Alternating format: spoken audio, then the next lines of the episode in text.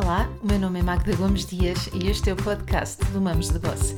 Neste podcast falamos de parentalidade, educação e também de melhoria contínua.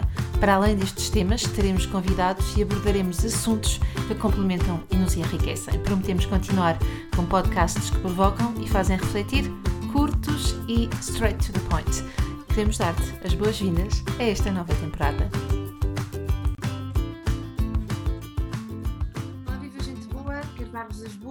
Mais este podcast. Hoje nós temos uma convidada muito especial, é a Rita Gigante.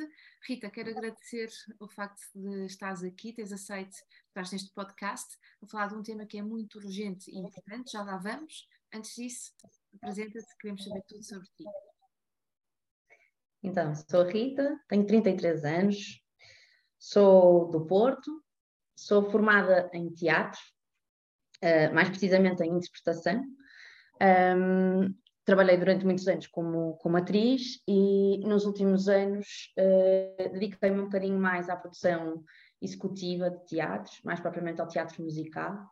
Um, e foi uma área onde trabalhei até 2016, uh, ah, que foi quando engravidei do meu primeiro filho, do Vicente. Um, e nessa altura tive que parar de, de trabalhar e, e pronto. Uh, quando o Vicente, quando o Vicente, portanto, tenho um filho, o Vicente, tenho uma segunda filha, a Maria Eduarda.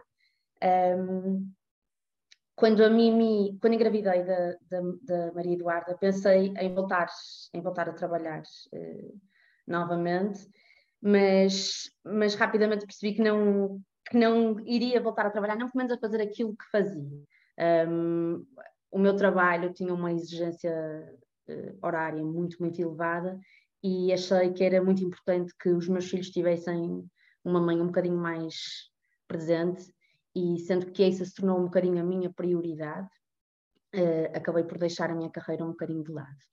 Uh, essa decisão foi uma decisão uh, ainda mais firme quando, mais ou menos por volta dos dois anos do Vicente, percebemos que, que o desenvolvimento do Vicente fugia um bocadinho ao que era o expectável, ao, ao padrão, uh, e que o Vicente estava dentro do espectro do autismo e, portanto, decidi ficar como cuidadora do Vicente. Muito bem, isso depois vai dar origem à tua página, uh, mas antes de lá irmos, Rita, eu vou aqui, um, ehm, até no guião que eu já tinha preparado, uh, e uh, vou, vou fugir um bocadinho ao guião e vou-te colocar uma pergunta que é a seguinte: como é que foi feito o diagnóstico? Qual foi o processo até descobrirem Uh, até se chegar ao diagnóstico, uh, é fácil, não é fácil? Quais são as pistas? Ajuda-nos, tu que estás dentro disto, o que é que é necessário para quem está do outro lado estar atento? Olha, no nosso caso, uh, a primeira pessoa a dar sinal de que alguma coisa não estava bem foi o nosso médico de família. Um, nós assumimos sempre que, que quem sabe sobre a infância são são só os pediatras, mas há muitas pessoas que nem sequer têm acesso a um pediatra, estão só a ser seguidas no centro, no centro de saúde. E, de facto, o nosso médico é, é um exemplo de como as coisas devem funcionar. Aos 15 meses, numa consulta eh, de seguimento normal, foi-lhe feita uma, uma pequena avaliação de sims e nãos, em que ele nos colocava uma série de questões que eu te confesso que nem eu própria sabia responder a algumas. Um, acho que não tínhamos conhecimento suficiente do que é que era o expectável para o desenvolvimento do Vicente, ou seja, aos 12 meses é expectável que ele cumpra X requisitos. A única coisa que eu sabia é tipo, aos 6 meses começa a fazer uma introdução alimentar, aos 12 meses começa a andar, um bocadinho antes começa a gatinhar, teoricamente, começa a falar, mas antes disso há uma série de outras coisas que são importantes e que nós não valorizamos e que são, às vezes, são, são, são sinais de que alguma coisa não está, não está bem. Pronto. Nessa altura, quando nós fizemos essa, essa mesma avaliação, no final o nosso médico disse-nos: Olha, o Vicente está eh, hipostimulado um, e há aqui uma grande, uma grande lacuna que temos que perceber de onde vem, o que é que está a acontecer. E eu lembro-me de pensar assim: é impossível ele estar hipostimulado. Então, ele está comigo em casa, eu não estou a trabalhar, ele não está na escola, está só comigo, eu estou sempre a estimulá-lo, como é que ele pode estar hipostimulado? E lembro-me que foi um. aquela coisa do mixed feelings, sabes? De um, ainda bem que tu me estás a dizer isto, e ao mesmo tempo de como é que tu te atreves a dizer-me que eu não estou a estimular o meu filho de forma correta? E não era de tudo isto que ele queria, que ele queria dizer, não é? Um, pronto, e lembro-me dele, dele me dizer: vais ter que falar com o teu pediatra, voltamos a falar daqui a uns tempos e perceber o que é que está, o que é que está a acontecer. E saí da consulta com aquilo preso na minha, na minha mente, falei imediatamente ao pediatra, que me disse: tenha muita calma, vamos com calma, e comecei rapidamente a ir pesquisar o que é que era o expectável de facto para aquela idade, o que é que ele não estava a preencher. Uh, pá, e de repente comecei a perceber que de facto havia uma série de, de coisas que, que, teoricamente, e, e, e, teoricamente porquê? Porque é muito, é muito há, há uma linha muito, muito tenue entre se dizer um, que é suposto que a criança faça até aquela idade, até onde é que começa a ser um sinal de alerta, ok? Não é porque uma criança aos 15 meses não anda que isso é um sinal de alerta. Tem que haver um conjunto fatores, ok? Um conjunto de sinais. No caso do Vicente, ele, por acaso ele, ele andava, mas fazia, mas fazia ou não fazia muitas outras coisas que eram alarmantes. Um, pronto, e nessa altura o nosso pediatra mandou-nos esperar até aos 24 meses, portanto, dos 15 aos 24 foi uma espera absolutamente longa, que pareceu que durou anos para nós, mas que ao mesmo tempo serviu para nós nos informarmos ainda mais. E depois, sabes uma coisa, eu lembro-me nunca tínhamos falado sobre autismo aqui em casa, nunca, nunca tínhamos falado sobre, sobre nada. E tipo, duas semanas depois desta, desta consulta, uh, o meu marido chegou a casa e disse-me: Vinha a ouvir na TSF uma, uma reportagem sobre autismo na infância, e eu acho que o Vicente se encaixa numa série de coisas. Ora, ouve, e começou-me a dizer isto, isto, isto, isto, isto, isto, isto, e de facto parece que é quase de repente tu, tu, tu recebes uma coisa na tua vida e parece que as informações também começam a vir ter contigo, sabes? Começamos a sentir, a sentir um bocado isso. Uh, aos dois anos, uh, na, na, consulta dos 24 meses no pediatra, ele fez-lhe uma, uma série de avaliações ali uh, de, de, competências e conversámos um bocado também, e logo nessa altura ele encaminhou para, para a pedopsiquiatria. no nosso caso, ele fez um pedido um, a uma colega, uh, e então as coisas não foram muito, muito longas. Acho que foi uma sorte, porque de facto tudo que funciona no público, e não é só para as crianças, é no público no geral, todos sabemos que existem filas de espera infindáveis, não é? Pronto. E mais ou menos ao final de dois meses, um mês e tal, dois meses, fomos chamados para, para uma consulta de pedopsiquiatria. Nessa primeira consulta, uma das coisas que nos foi dito foi que se, se quiséssemos que as coisas fossem rápidas, tínhamos que recorrer ao privado. E eu lembro-me que isto nos chocou muito. E, e, o meu marido disse logo: sim, claro, e nós vamos, nós vamos para o privado. Mas eu fiquei a pensar: e se eu não tiver dinheiro para ir para o privado? E se eu não tivesse dinheiro, o que é que acontecia ao meu filho? E até fiquei com vontade de colocar essa mesma, essa mesma questão, sabes? Só que, mais uma vez, é? os termos de consulta também são pequeninos e, portanto, não, não dá para se, para se colocar esse tipo de, de questões. Mas, entretanto, descobriste algumas coisas, né? já lá vemos também Sim. e que pode ser feito no público e não tem que ser feito no privado. Não, é? não, não tem. E na altura também, sabes, apesar de nos terem dito que nós, que se, se quiséssemos que as coisas fossem rápidas, tínhamos que ir para, para o privado, essa mesma pedopsiquiatra também nos disse: se estão no privado, não percebo porque é que estão no público. E eu disse: nós estamos no público porque é um direito que nós temos. O Vicente tem direito a ser seguido num hospital público. E, portanto, ele vai permanecer aqui e vai continuar a ser seguido aqui. Se nós optamos depois por ter também uma equipa que trabalha fora, isso é um problema que só a nós diz respeito, porque eu podia chegar aqui e dizer-lhe que nem sequer estou a ser seguida no privado. Mas acho que é importante que exista esta comunicação entre as equipas que trabalham com as crianças e que muitas vezes não acontece e que é super importante que, que, que exista. Rita, deixa-me te fazer uma pergunta que é absolutamente necessária. Quando uh, vocês uh, têm um diagnóstico, começam a caminhar para um diagnóstico, ou seja, há esta possibilidade, o Vicente começa a encaixar-se aqui nestes pontinhos todos. Se por um lado isso diz, uh, te, te pode trazer esta sensação de ok, estamos a caminhar para encontrarmos aqui alguma coisa que nos vai orientar, ao mesmo tempo, uh, este diagnóstico não te trouxe algum medo? Olha, não, é assim. O, o medo que me trouxe foi de eu não estar à altura. Um, o medo de eu não ter informação suficiente, de eu não ter possibilidades suficientes para dar ao meu filho aquilo que ele precisa. E depois é assim, a, a, área de onde eu venho é uma área que trabalha muito com o imprevisto um, e que trabalha muito com as coisas que, que, acontecem. Temos que fazer tudo muito rápido, temos que fazer isto tudo para, ontem. Então eu tornei-me uma pessoa muito prática e então eu tento sempre transformar o medo e tento canalizar o medo para, para um lado mais prático. Um, e então tornei, transformei esse medo numa urgência. Eu tive urgência que as coisas funcionassem, eu tive urgência de garantir que tinha toda a informação, eu tive urgência de tentar mudar a sociedade em que o meu filho se insere, eu tive todas as urgências que, que permitem ao Vicente e a crianças como, como o Vicente eh, ter os seus direitos assegurados e ter, e ter acesso àquilo que precisam. Acho que é mais isso. Uma urgência e não tanto um medo. E nessa urgência surge a tua página, Amado. Sim, exatamente. Queres contar-nos um bocadinho sobre o que é que, eh, como é que surgiu e qual é, enfim, qual é o propósito desta página, porque entretanto torna-se um propósito, não é?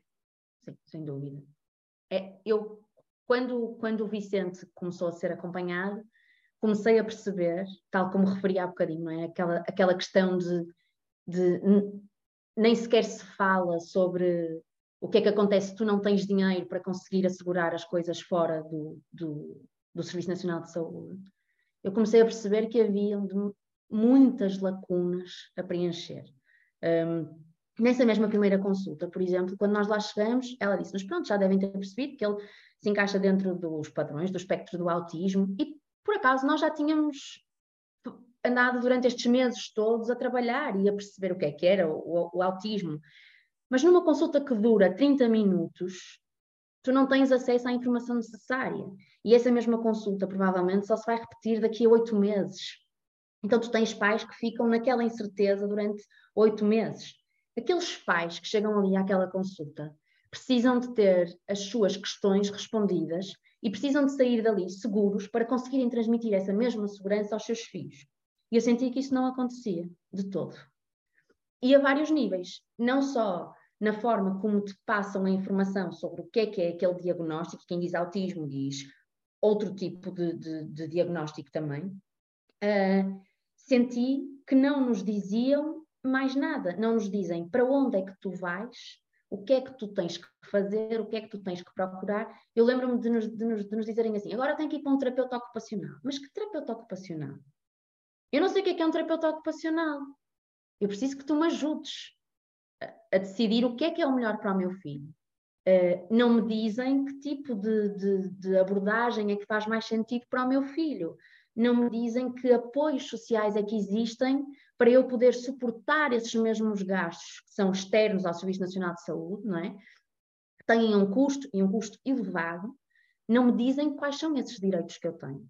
Não me dizem o que é que eu tenho que exigir numa escola, ou o que é que são os direitos do meu filho em relação ao ensino És tu que tens que ir procurar isso. Vamos já falar sobre isso. Vamos já, já contar quais são essas, essas possibilidades todas e os direitos que os miúdos têm, as famílias também têm.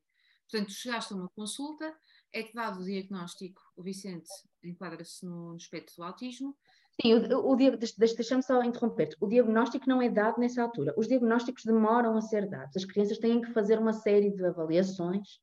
Um, aquilo que nos foi dito foi tendo em conta X e Y, parece-nos que estamos perante uma perturbação do espectro do autismo. Claro que dizem que ele é muito pequeno ainda, vai ser intervencionado, vamos perceber como é que ele responde e vai, vamos proceder a uma série de avaliações, não é? eles marcam-te umas sessões de, de, de, avaliação para se perceber exatamente como é que está o desenvolvimento dele eh, eh, e depois fazer quando existe esta, esta, esta, esta suspeita, fazer avaliações que são, de facto, hum, de, para perceber se existe ou não uma perturbação do espectro do autismo. Ou seja, há, há uma panóplia de, de, avaliações, que não vale a pena estar a dizer os nomes, porque não interessa, um, que são feitas à criança e que são, que são prescritas pelos, pelos, pelos médicos conforme aquilo que eles acham que é, que é o necessário. Uhum. E quando te é dado, pelo menos foi aquilo que eu senti, quando te é dado o diagnóstico, tu sentiste um desamparo, não é? Não há uh, um acompanhamento, de repente, vocês têm uma informação, um diagnóstico, okay, o que é que é possível agora fazer, o que é que é necessário fazer, tem que ir para um terapeuta ocupacional, e então, e depois?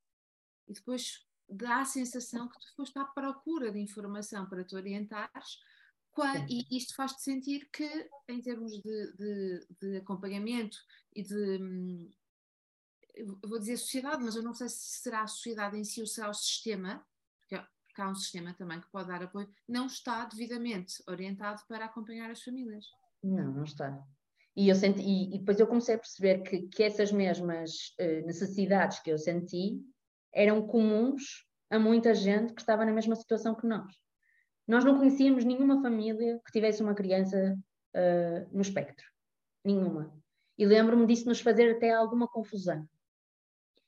E com o passar do tempo. Não tinhas com quem falar, é isso, não é? Não, não tinha. Não. Não tinha. E depois, porque as pessoas não sabem, mesmo que tu fales, imagina, tu tens um, um amigo que é muito próximo e tu tentas falar sobre isso, as pessoas não compreendem. Mesmo que tu fales com um pai é diferente de falares com um pai que tem uma criança com desenvolvimento típico ou uma, um pai que tem uma criança com desenvolvimento atípico. É okay, diferente. Já lá vamos também aos termos, porque quero ir aos termos de desenvolvimento típico e atípico, uh, neurodiversidade e também a palavra autismo. Nós temos muito medo em verbalizar a palavra, não temos? Sentiste isso? Senti.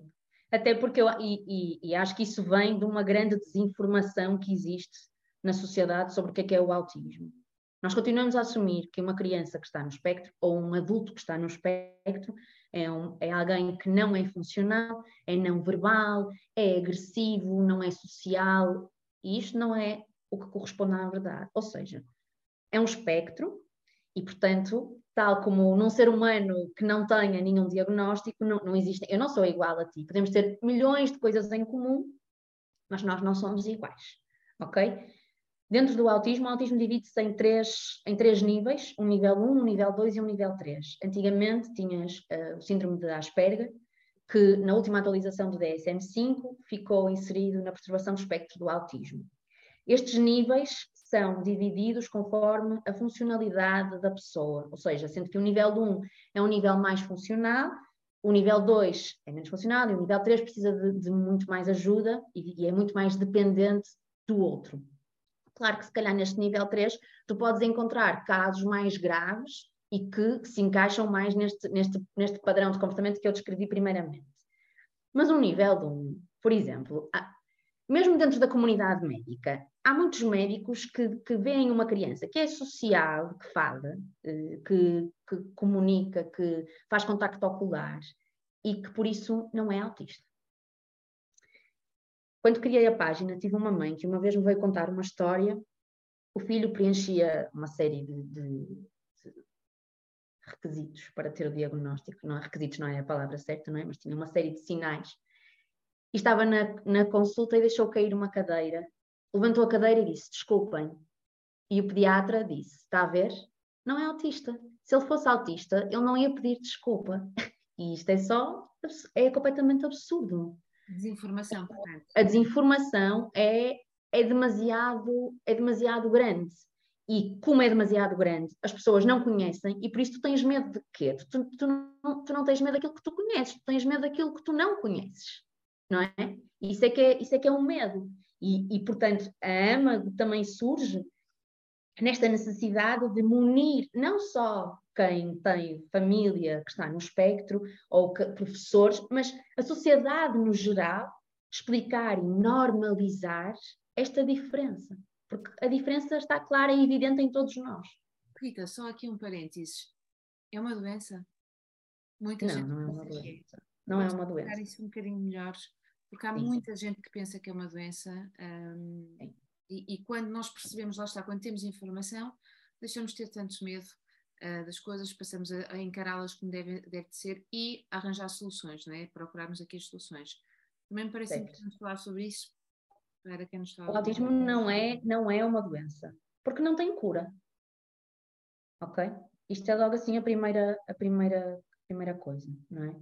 É? É uma coisa que nasce contigo e que e morres com isso. É, é, há alguma controvérsia, é engraçado, na, na, por exemplo, a comunidade autista defende que se deve falar do autismo como sendo uma deficiência porque é a palavra deficiência que te vai garantir os teus direitos. Se eu não for considerado deficiente, eu não tenho direito, por exemplo, a, uma, a ter prioridade. Uh, e, e, então existe muito esta. Eu, quando, quando criei a página, tive uma conversa com uma, com uma psicóloga que me dizia: não podes dizer que o autismo é uma deficiência.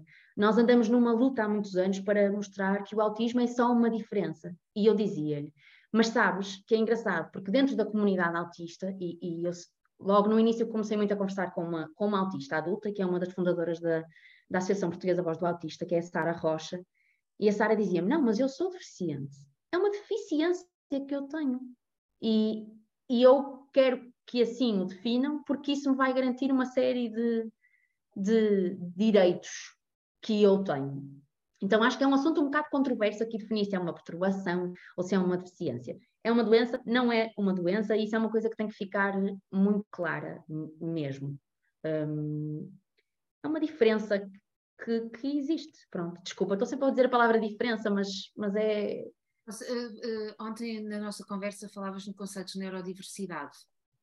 Começa a ser cada vez mais ouvido. Uh, podemos dizer que é uma, é uma neurodiversidade, é algo que, que, nos distingue, faz com que nós sejamos distintos uns dos outros, como somos todos. Sim.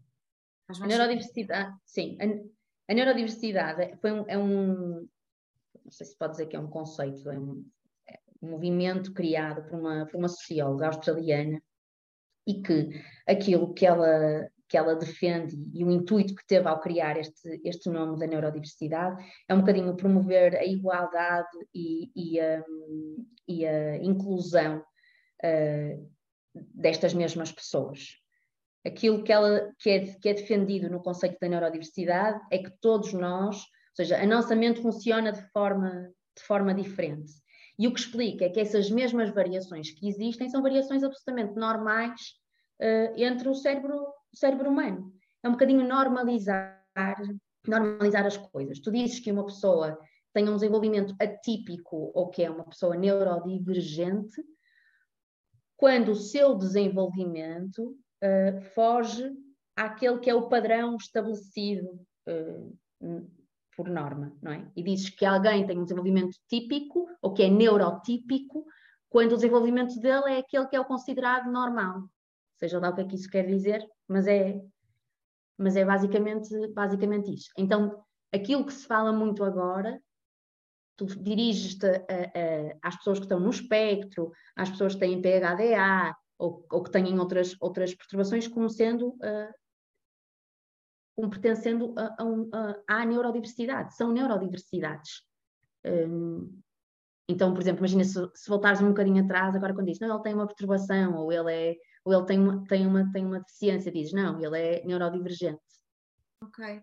Agora, nós estamos, estamos a, a criar todos estes, este, este vocabulário que é inclusivo uh, e que pretende mostrar um, uh, a necessidade de nós tratarmos diferente quem é diferente, correto?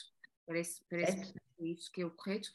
Agora vamos olhar para as famílias, para a família alargada, para as escolas, para as instituições, para um, os amigos, e como é que isto fica? Porque estamos a querer aqui normalizar, mas ainda há muito caminho para fazer, não é? Há um como longo é que, caminho é para fazer. Como é que, que, não sei se podes partilhar isso ou não, se tens vontade de fazer, mas quando chegas ao pé dos teus amigos e dizes que Vicente é, eu não sei qual, o que disseste, se era neurodivergente, se... Não, não sabia, não sabia sequer o que, é que era a neurodiversidade. Quando eu disse foi que achava que o Vicente era autista, que achávamos que o Vicente era, era autista.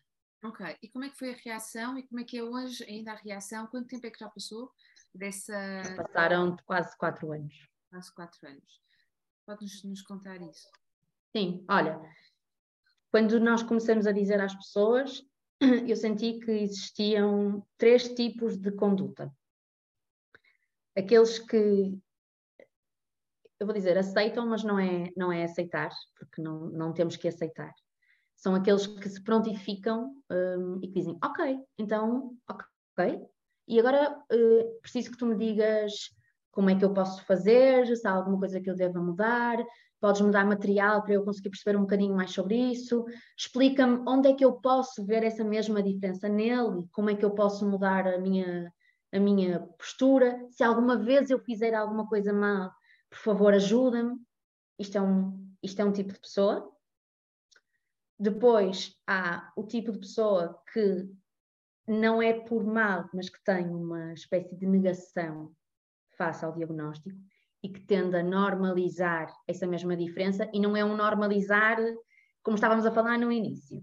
É uma coisa de te dizer, isso é normal, isso é uma fase, vais ver que isso vai passar, faz parte da idade, fazem automaticamente uma comparação, a dizer, mas porquê é que tu dizes que ele agora é autista? E tu, e tu dizes, olha, porque ele não, não gosta de. Pá, ele tem uma grande seletividade alimentar, por exemplo, imagina, vou, vou pegar nesse, nesse mesmo exemplo.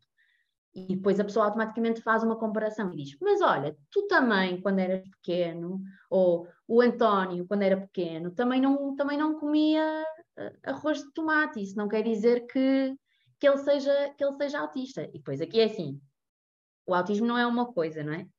São muitas. E eu sei que essa comparação existe e não é, e não é por má. Outra coisa que existe também dentro desse mesmo segundo grupo é a necessidade de afirmar de não, não, eu, eu, eu conheço o autismo e o autismo não é isso. O autismo é, e depois vão-te dar estes exemplos como eu falei há bocado, que é, vão-te dizer, um autismo não é como ele, porque ele é funcional, porque ele fala, porque ele, por acaso, no caso de Vicente, isto não era, não era assim, porque ele não, não falava, um, mas sei lá, ele é, ele é meigo, ele é muito, que é uma coisa que dizem muito que a mim me incomoda muito, que é, ele é muito capaz, que é uma coisa que eu detesto que digam, um, porque já estás a assumir automaticamente que quem tem autismo não é capaz, e isto é um preconceito, já lá, já lá iremos também. Uh, e depois tens um terceiro grupo, que é aquele grupo que não fala sobre o assunto. Imagina, tu dizes, eles dizem, ah, ok, e o assunto morre ali. E que eu acho que pode acontecer por várias razões. E uma delas é porque não sabem como se posicionar e têm medo de ser incorretos, de, de, de, ser despropositados, de perguntar uma coisa que nós não queremos dizer, não sabemos se nós queremos falar sobre o assunto, então acabam por ignorar o assunto. Que eu não sei se não é pior, porque às vezes isto aconteceu connosco. Estarmos, por exemplo, num jantar na, na nossa casa com com amigos que se encaixam neste, neste terceiro grupo e sentir que está tipo aquela ideia do, do elefante na sala, sabes? E que não se fala sobre, sobre esse assunto, que é um assunto tabu. Tal e porquê é que o assunto. Desculpa. Tal e qual como o luto, nós uma vez já falávamos sobre isso, que é quando morre alguém, a pessoa morreu, fez-se o funeral e depois não se fala mais sobre isso. Não se fala mais sobre isso. São os assuntos tabus. É. E porquê é que eu acho que é um. Mas porque, imagina, pegando, pegando no teu exemplo do luto, porque é que eu acho que, porque é que, porque é que não se fala do luto às crianças? Eu acho que é também, também, não só, porque nós não sabemos como fazer. As pessoas acham que, não é? E aqui é um bocado, é um bocado isso. As pessoas não sabem, não sabem falar. As pessoas, primeiro, no caso, do, no caso de, de, de, da neurodiversidade, as pessoas não sabem o que é, não sabem como abordar o assunto, não sabem como agir e ficam intimidadas com esse mesmo assunto. É um assunto tabu, lá está. Completamente. E tu sentiste, para além dos amigos e da, enfim, da família alargada, sentiste isso também com as escolas? Senti. Nós, o Vicente está na terceira escola dele, em três anos, o que não é bom sinal. O Vicente esteve numa primeira escola, na altura em que, portanto, ele entrou na primeira escola aos 18 meses, portanto, estávamos naquele processo em que já sabíamos que alguma coisa não estava não estava bem, mas ainda não tínhamos nenhum diagnóstico e expusemos isso logo na escola. Ou seja, eu defendo muito que há muita gente que não fala sobre isto nas escolas, com medo que os miúdos não sejam incluídos, e, e, que eu acho que é, um, que é um erro. Se o teu filho não vai ser incluído nesta escola porque tem um diagnóstico, então isso é o primeiro sinal de que o teu filho não está bem nesta escola. Esse é o primeiro ponto. Não fica. Um, exatamente. Nessa, nessa, primeira, nessa primeira escola, e mesmo depois dele já ter o diagnóstico, mesmo em reuniões com a equipa terapêutica dele, portanto, nessa fase já tínhamos terapeutas a trabalhar, elas defendiam que ele não tinha diagnóstico. E as necessidades do Vicente não eram respeitadas. E faziam coisas que não, que não lembram a ninguém, mesmo. E coisas que não vale a pena especificar, mas, por exemplo, em coisas muito simples, do género, o Vicente eh, precisava de ter os casacos todos apertados sempre. E quando chegava, precisava de tempo para conseguir tirar o casaco. O casaco dava-lhe aquela pressão que lhe dava conforto, e então eu explicava: por favor, não lhe tirem logo o casaco, deixem, porque ele sozinho manifesta esse mesmo interesse em retirar o casaco quando se sentir preparado. Eu virava costas e o que é que elas faziam? Tiravam-lhe o casaco. Que que Sempre que eu digo. Por que é tão difícil perante algo que não se vê? Né? Porque se se visse, se se visse, talvez fosse mais fácil um, porque é que perante, algo, perante um pedido nem é algo que não se vê. Também é, também é. Eu estou aqui a pensar naquela história do restaurante, que eu gostava Sim. muito que contasses, mas porque é que é tão difícil uh, respeitar uma necessidade, porque é uma necessidade numa criança que é pedida, não é? Que foi, foi, uh, foi pedida pela mãe, olha, por favor, deixa-me ficar, porque ele depois vai manifestar interesse. Eu conheço, estavas ali a dar uma orientação, Porquê que é tão difícil? Vir as costas e vão lá fazer as coisas. Porquê que isso é tão difícil? Imagino que não aconteça só com o Vicente, acontece certamente com todas as crianças, mas porquê que é tão difícil respeitarmos isso? Olha, eu acho que é difícil porque muitas vezes não conseguem aceitar que exista uma opinião externa. E acho que às vezes o aceitar essa mesma opinião externa significa que não se significa na cabeça destas pessoas que, que, não, que lhes estão a passar um atestado de incapacidade. Um, que é um bocado dizer, não, eu sou, por exemplo, vou pegar neste caso, não é? eu sou educadora há muitos anos, eu percebo tudo sobre crianças, se tenham ou não um desenvolvimento uh, típico, e, portanto, eu não quero que venha alguém de fora, não é? que é só paranoica, porque o pai e a mãe ou um cuidador são sempre tidos, sempre não, mas muitas vezes tidos por parte de, de, da comunidade escolar como sendo uh, exagerados e a criança até é assim porque é fruto de um excesso de proteção. Ehm, e, e, eu acho que é um bocado isso, é, é uma afronta eu estar-te a dizer a ti aquilo que tu tens que fazer no teu local de trabalho. E isto aplica-se, por exemplo, a, ao receberem também eh, terapeutas nos contextos escolares, igualmente. Isso porque a criança tem direito a isso, não é? Sim. A criança tem direito a ser, a ser acompanhada nas escolas. E depois agora é assim, depois isto funciona muito diferente se for um ensino público ou um ensino privado, não é? Tipo, no ensino público é tudo muito mais simples, porque a lei está feita e, portanto, tu chegas lá e dizes, a lei diz que isto pode acontecer. No privado é diferente porque é como se fosse uma empresa, portanto, dentro da minha casa mando eu. E tens muitas escolas que dizem, por exemplo, há, há escolas que dizem que a partir do quinto ano, por exemplo, uma criança, mesmo que precise de ter um acompanhamento de um terapeuta sombra, portanto, que é uma pessoa externa ao colégio, que está para aquela criança, quase num ensino ou um apoio individual, uh, dizem a partir dos 10 anos ou 11 anos não, não é permitida a presença de um terapeuta sombra em contexto. E o que é que tu estás a querer dizer aqui? Que esta criança não é bem-vinda ali. Porque se aquela é uma necessidade da criança, então tu estás a convidar, estás, tu estás a dizer que, que o teu sítio, a tua escola, não serve para receber crianças que precisam de um apoio extra. Ok? E também acontece, muitas vezes, tu tens crianças que não têm terapeutas sombra, mas que têm terapeutas que vão ao contexto que é super importante, porque uma criança que está num contexto de clínica é uma coisa e, e é outra completamente diferente nos seus ambientes, seja no ambiente de casa, seja no ambiente de escola. As terapias em escola não servem só para promover uh, aquilo que a criança necessita.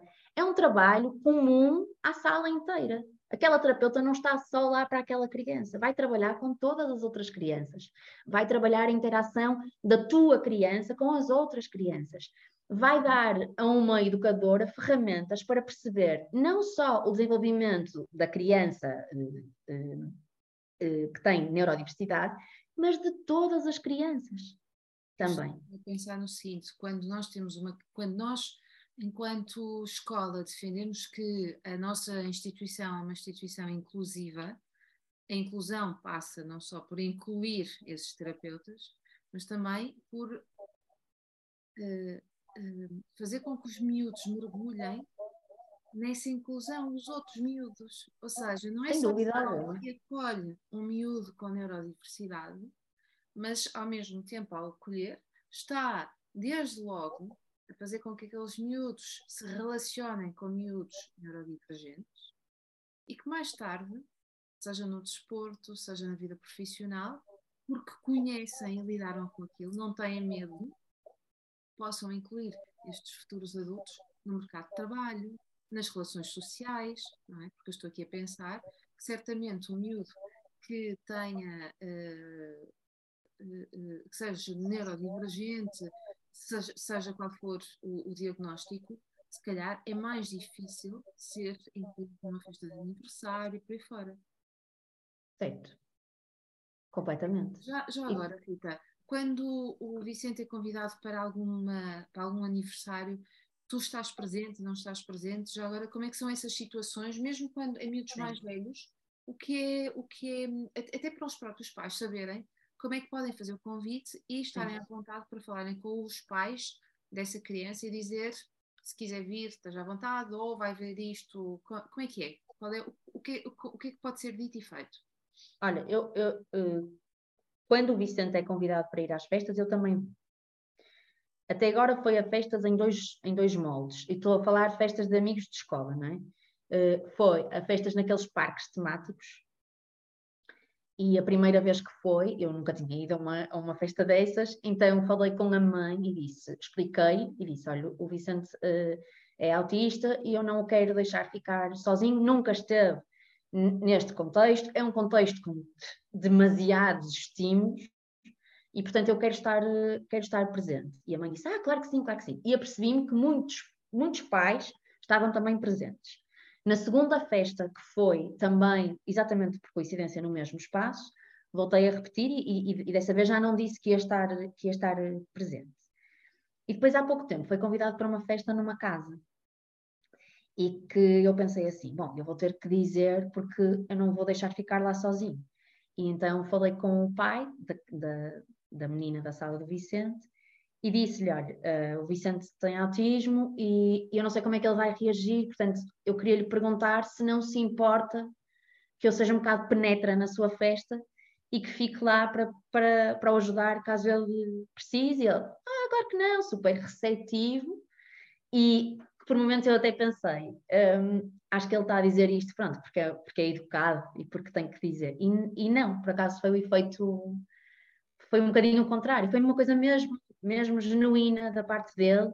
E depois até no final até, até tivemos a conversar um bocado sobre, sobre o Vicente e ele esteve a festa toda super preocupado se o Vicente estava bem, se precisava de alguma coisa.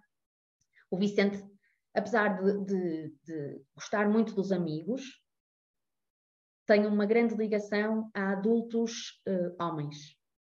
Então passou a festa toda atrás do pai da miúda e a ir buscá-lo para ele, para ele brincar. Até porque o que é que estava a acontecer? Os amigos estavam cá fora a fazer jogos e o Vicente tem muita noção daquilo que consegue e aquilo que não consegue fazer. Uh, e primeiro tentou participar, e a animadora que estava a fazer os jogos, que não tem formação nenhuma para perceber quando, quando existe uma criança diferente, uh, teve alguns comentários uh, impróprios e o Vicente, que não tem déficit cognitivo e que é muito inteligente, percebeu e então retirou-se e não quis brincar, brincar mais. Isto, isto é uma coisa que acontece também, muito. E que não acontece só nestas animadoras, acontece nas escolas também. Esta falta de formação que existe é aplicada não só muitas vezes à, à, à, à própria forma como o ensino é dado, mas à forma como elas lidam com os miúdos. E se calhar a comentários que fazem ou a posturas que têm que não, que não fazem sentido. sentido. Ainda, ainda se continua muito a ouvir que a criança, e isto aconteceu-nos no primeiro colégio do Vicente, diziam-nos: ele não pode ser autista. Olha, ele é o menino mais bem comportado da sala. Ele não faz um disparate, ele não faz, ele não faz nada. E eu tentei explicar, mas o normal é que isto aconteça. O normal é que, por exemplo, isto aconteceu numa festa do dia, do dia da mãe. Nós chegamos, nós fomos à festa e os meus estavam todos a fazer uma série de disparates, que é o normal, né? Minha mãe está na escola, portanto, show off máximo e, e, e, e tudo. E o Vicente estava pá, parado, quieto, sossegado ao meu lado. Percebi que ele não percebia nada do que estava a ser, a ser dito. E o mais assustador, Magda, é que quando eu confrontei a educadora, e depois na altura, voltando aqui à primeira, à primeira questão do, dos, dos testes e das avaliações, no início é dado, por norma, um inquérito aos pais e o mesmo inquérito à escola. E no final cruzam-se as informações. E quando eu peguei no inquérito que vinha da escola, eu pensei: quem é esta criança? Esta criança não é o meu filho. E marquei uma reunião na escola, antes de ir entregar o, o, o inquérito. Sentei-me com a educadora e fui step by step e disse-lhe: como é que consegue dizer que, por exemplo, o meu filho tem noção que precisa de ir à casa de banho? E ela disse: Ah, porque se ele for à casa de banho, ele faz. Eu disse: Mas isso não é ter noção de que precisa de ir à casa de banho. Ora, vamos lá reconstruir isto de outra vez. E fiquei verdadeiramente assustada. Aí foi um, foi, um, foi um dos momentos em que eu percebi o ensino não está preparado. Estamos a falar de uma escola privada, pequenina, num registro familiar, que teria tudo para correr bem, que é um bocadinho o mesmo registro em que o, em que o Vicente está inserido agora, é um colégio pequenino e em que tudo corre de uma forma adequada. E naquela situação não, não acontecia de tudo. Eu comecei a pensar, bem, eu tive a destreza de vir aqui, mas e se os pais não têm, não fazem isto? O que é que vai acontecer? Se calhar, quando um médico cruzar os dois relatórios, percebe que existe aqui uma diferença muito dispar um, entre, entre os dois ambientes. E não basta haver boa vontade para ajudar, não é? Boas intenções, é preciso formação. Sim. Muita e formação, muita sensibilização. Diz? E que não existe. E que não existe, claro. Não existe. Eu, eu acho, eu não sei, não sei como é que funciona o currículo de um, de um, de um educador ou de um professor do, do, do primeiro ciclo sei aquilo que sei, sei de conversar com, com amigos que são professores ou que são educadores de infância. E aquilo que eles nos dizem é: eu tenho uma noção básica, é-me dado uma noção básica do que é que são as perturbações de desenvolvimento, mas todo o resto do conhecimento tem que ser eu a ir à procura dele. Tenho que dispensar eu os meus próprios recursos, inclusive monetários, para me conseguir formar. E isto é uma coisa que é errada. E quem diz os educadores diz toda a comunidade escolar que lida com estas, com estas crianças, desde o, desde o auxiliar à senhora da cantina, à educadora ou ao professor. Sim, ao Todos porteiro, deveriam ter uma formação. Ao porteiro, às pessoas que ficam com eles. Toda a gente, toda a gente. Fala-se da comunidade escolar. E aqui também estão incluídos, como tu disseste bem, os alunos. Se tu tiveres um discurso, tu não tens que falar sobre a deficiência. Tu tens que falar sobre a diferença. Tu tens que ensinar as crianças e a sociedade no geral a respeitar a diferença, ponto final, seja ela qual for. Seja racial, seja um, uma, uma diferença por uma deficiência, seja. Uh, uh... Mas isso leva-nos também a outro ponto, para mim é muito importante, que é a questão da igualdade, da equidade e depois de outra coisa que é, és uma guerreira, Rita. Posso dizer isso? Posso provocar? Podes. Sobre esse capaciti capaci ah, capacitismo, que é, desculpa, isto era aqui a minha nota por causa do nosso tempo, estamos mesmo aqui a chegar à reta final. Vamos aqui falar sobre este, eu ainda tenho aqui duas questões para te colocar. Uma delas é esta, que é a questão da igualdade, da equidade e de sermos guerreiros, fortes, isto foi uma benção que aconteceu esta, este, este paternalismo uh, quase doentio, esta palavra, estas coisas sérias, para começarmos a falar a sério sobre isto e mais do que uma benção, somos todos muito fortes e guerreiros e por aí vai. Sim. antes de, antes, de, antes de ir ao capacitismo, é importante o que estavas a dizer sobre a igualdade e sobre, e sobre a equidade, e que é, mais uma vez, uma coisa que se encaixa muito na forma como o ensino é dado. A diferença entre igualdade e equidade é a seguinte: vamos imaginar, vou, vou contar a história de, de, de, uma imagem que qualquer pessoa, se puser isto na internet, é essa imagem que aparece, tens uma imagem do, do lado esquerdo com três pessoas a assistirem a um jogo de futebol, as três com tamanhos completamente diferentes, portanto, vamos imaginar uma pessoa muito alta, uma pessoa média e uma pessoa muito, muito baixa. E às três é entregue o mesmo banco, com, vamos imaginar, 10 centímetros de altura. Isto é um exemplo de igualdade, que é eu dei o mesmo banco exatamente igual às três pessoas. Não interessa se este banco é igualmente bom para todos. A equidade é eu dar o banco necessário a cada uma destas pessoas para que elas, da mesma forma, consigam assistir ao jogo de futebol. É um direito de igualdade as crianças terem acesso ao ensino. É um direito de equidade a forma como este ensino é lecionado. Cada criança tem que ter o direito a ter um ensino que é feito para si, que preenche as suas necessidades. E, portanto, muitas vezes dizemos tem que haver igualdade eh, nas escolas. Não, tem que haver equidade nas escolas, na sociedade, eh, em todo, em todo, em todo, em todo lado. É, é esta falta de noção que nos leva, muitas vezes, de forma até inconsciente, ao capacitismo. O capacitismo é uma forma de preconceito, que pode ser uma coisa muito clara e evidente, como, como um insulto ou como um bullying, não é? Ou pode ser feito de uma forma passiva, que tu nem te apercebes que estás a ser capacitista. E que são exemplos como tu tratares a deficiência sempre de uma forma uh, muito infantilizada. São os meninos, e não são meninos, são adultos, por exemplo. Um, tratares como um coitadinho, é teres aquele sentimento de pena e, e de inferioridade face à pessoa ou ao cuidador de alguém que tem deficiência. É tu achares que a pessoa é uma guerreira porque sobrevive nesta sociedade com tantas limitações. O problema não é a pessoa que tem deficiência, o problema é a sociedade e o mundo que não está preparado para receber a diferença. Não é aquela pessoa, é a diferença de uma forma, de uma forma geral. Usar a deficiência como um, como um insulto é uma forma de capacitismo também. E, e, e isto também eu acho que acontece mais, mais uma vez porque existe uma falta de informação porque as pessoas acham que não têm mal e que até estão a ser, a ser muito cuidadosas quando dizem coitadinhos e tu és mesmo um exemplo. Uma vez foi sempre que se fala de autismo ou algum tipo de, de neurodivergência, existe sempre uma música triste por trás, na televisão. Sim. Já diz muito, não é? O não Sim, exatamente. já diz muito. Sim. É, é, uma, é a pena, é, Olha, nós quando fomos, à, fui, nós tivemos, fomos à, fomos à televisão há pouco tempo, eu fui com, com outra mãe, com a Sara, e uma das exigências que nós, que nós fizemos logo no início foi, ok, nós vamos, mas não queremos músicas tristes, ok? Tipo, tirem, proibido, nós não vamos falar sobre o lado negativo, que é aquilo que, que se fala sempre, que é o drama, a tragédia.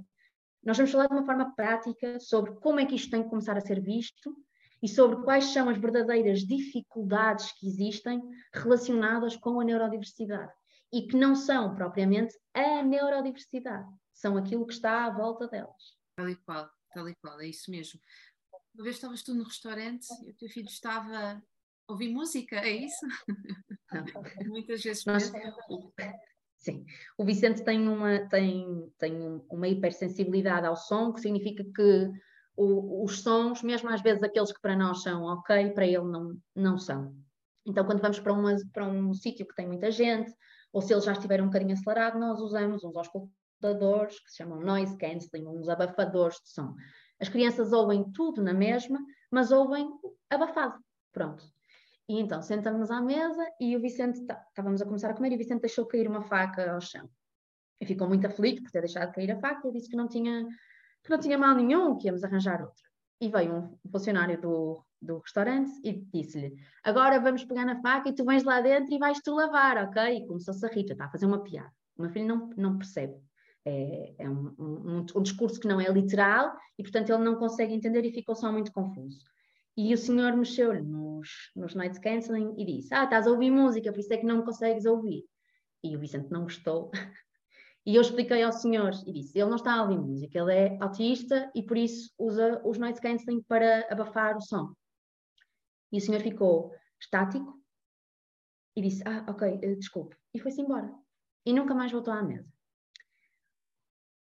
E aqui existem duas, duas questões importantes a ver.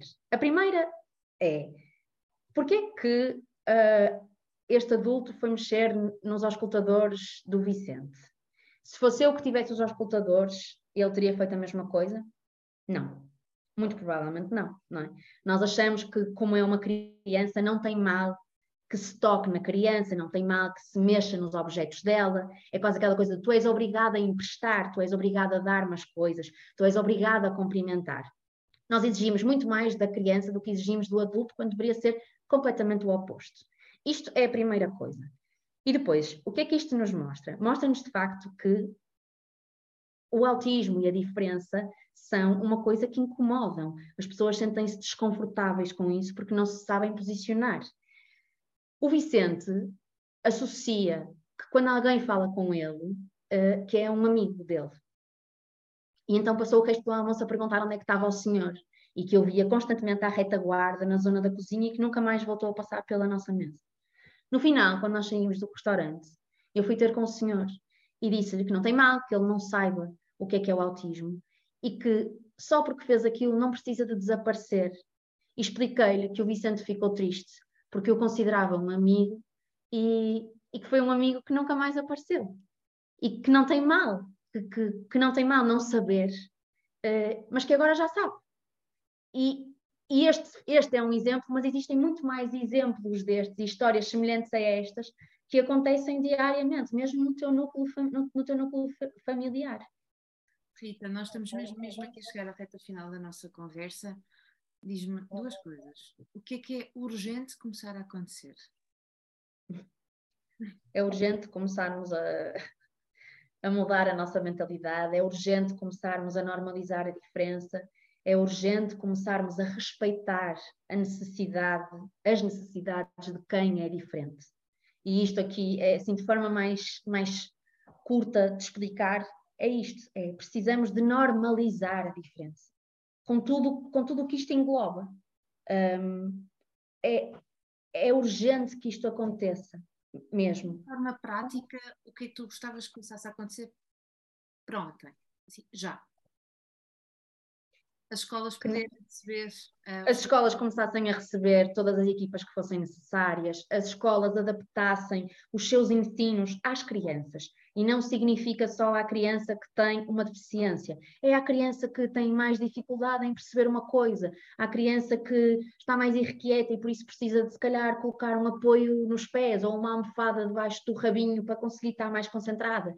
Acho que todas as escolas deveriam ter uma equipa de terapeutas, por exemplo, que ajuda a perceber quando alguma coisa não está bem, ajuda a dar ferramentas. Os terapeutas não servem só para quem tem deficiência ou para quem tem um diagnóstico.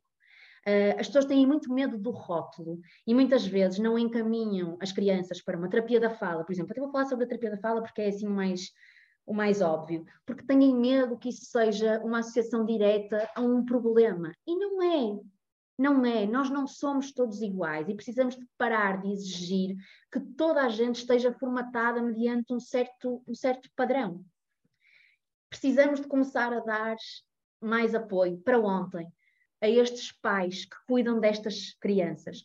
A negat... os cuidadores, os cuidadores. Sim, exatamente. A, a, a negatividade que é associada à neurodiversidade é muitas vezes associada, e estes, estes discursos e estas histórias dramáticas que nós ouvimos, e se tu me, se tu me permitires, vou falar sobre um, um exemplo de, dramático mesmo. Há uma história que se falou há uns tempos sobre uma mãe que, que matou o filho, atirou-o para dentro de um poço. E a notícia dizia: mãe mata filho autista. E as pessoas fazem, obviamente, uma associação a dizer, coitada, ela tinha um filho autista. Isto é absolutamente errado. É preciso perceber o que é que aconteceu para esta mãe, que é uma mãe, ok, chegar a este nível de desespero. Vamos voltar ao início. À primeira consulta que esta mãe teve, em que lhe foi dito que o filho tinha um desenvolvimento que fugia ao padrão, em algum momento foi dado um apoio psicológico a esta mãe, em algum momento foi dado um acompanhamento psicológico a esta mãe, em algum momento lhe foi dito ou questionado se a mãe tinha fundos suficientes para garantir as, as intervenções necessárias para que esta criança, para que o seu desenvolvimento evolua. Alguma vez lhe foi explicado que ela tinha direito a X apoios sociais que, por muito muito reduzidos que sejam, uh, são alguma coisa, apesar de, de, de, do Estado não ter a mínima noção de uma série de coisas, nomeadamente de quanto custa uma intervenção nestas crianças. E, e, se tu fizeres um cálculo de quanto é que isso custa versus aquilo que tu recebes, versus o preço a que estão as coisas, é absolutamente incomportável para a maioria das famílias dar a estas crianças aquilo que elas precisam todas estas coisas, se existe um, um, um, ensino que aceita a criança, há escolas que dizem nós não podemos ter esta criança mais aqui.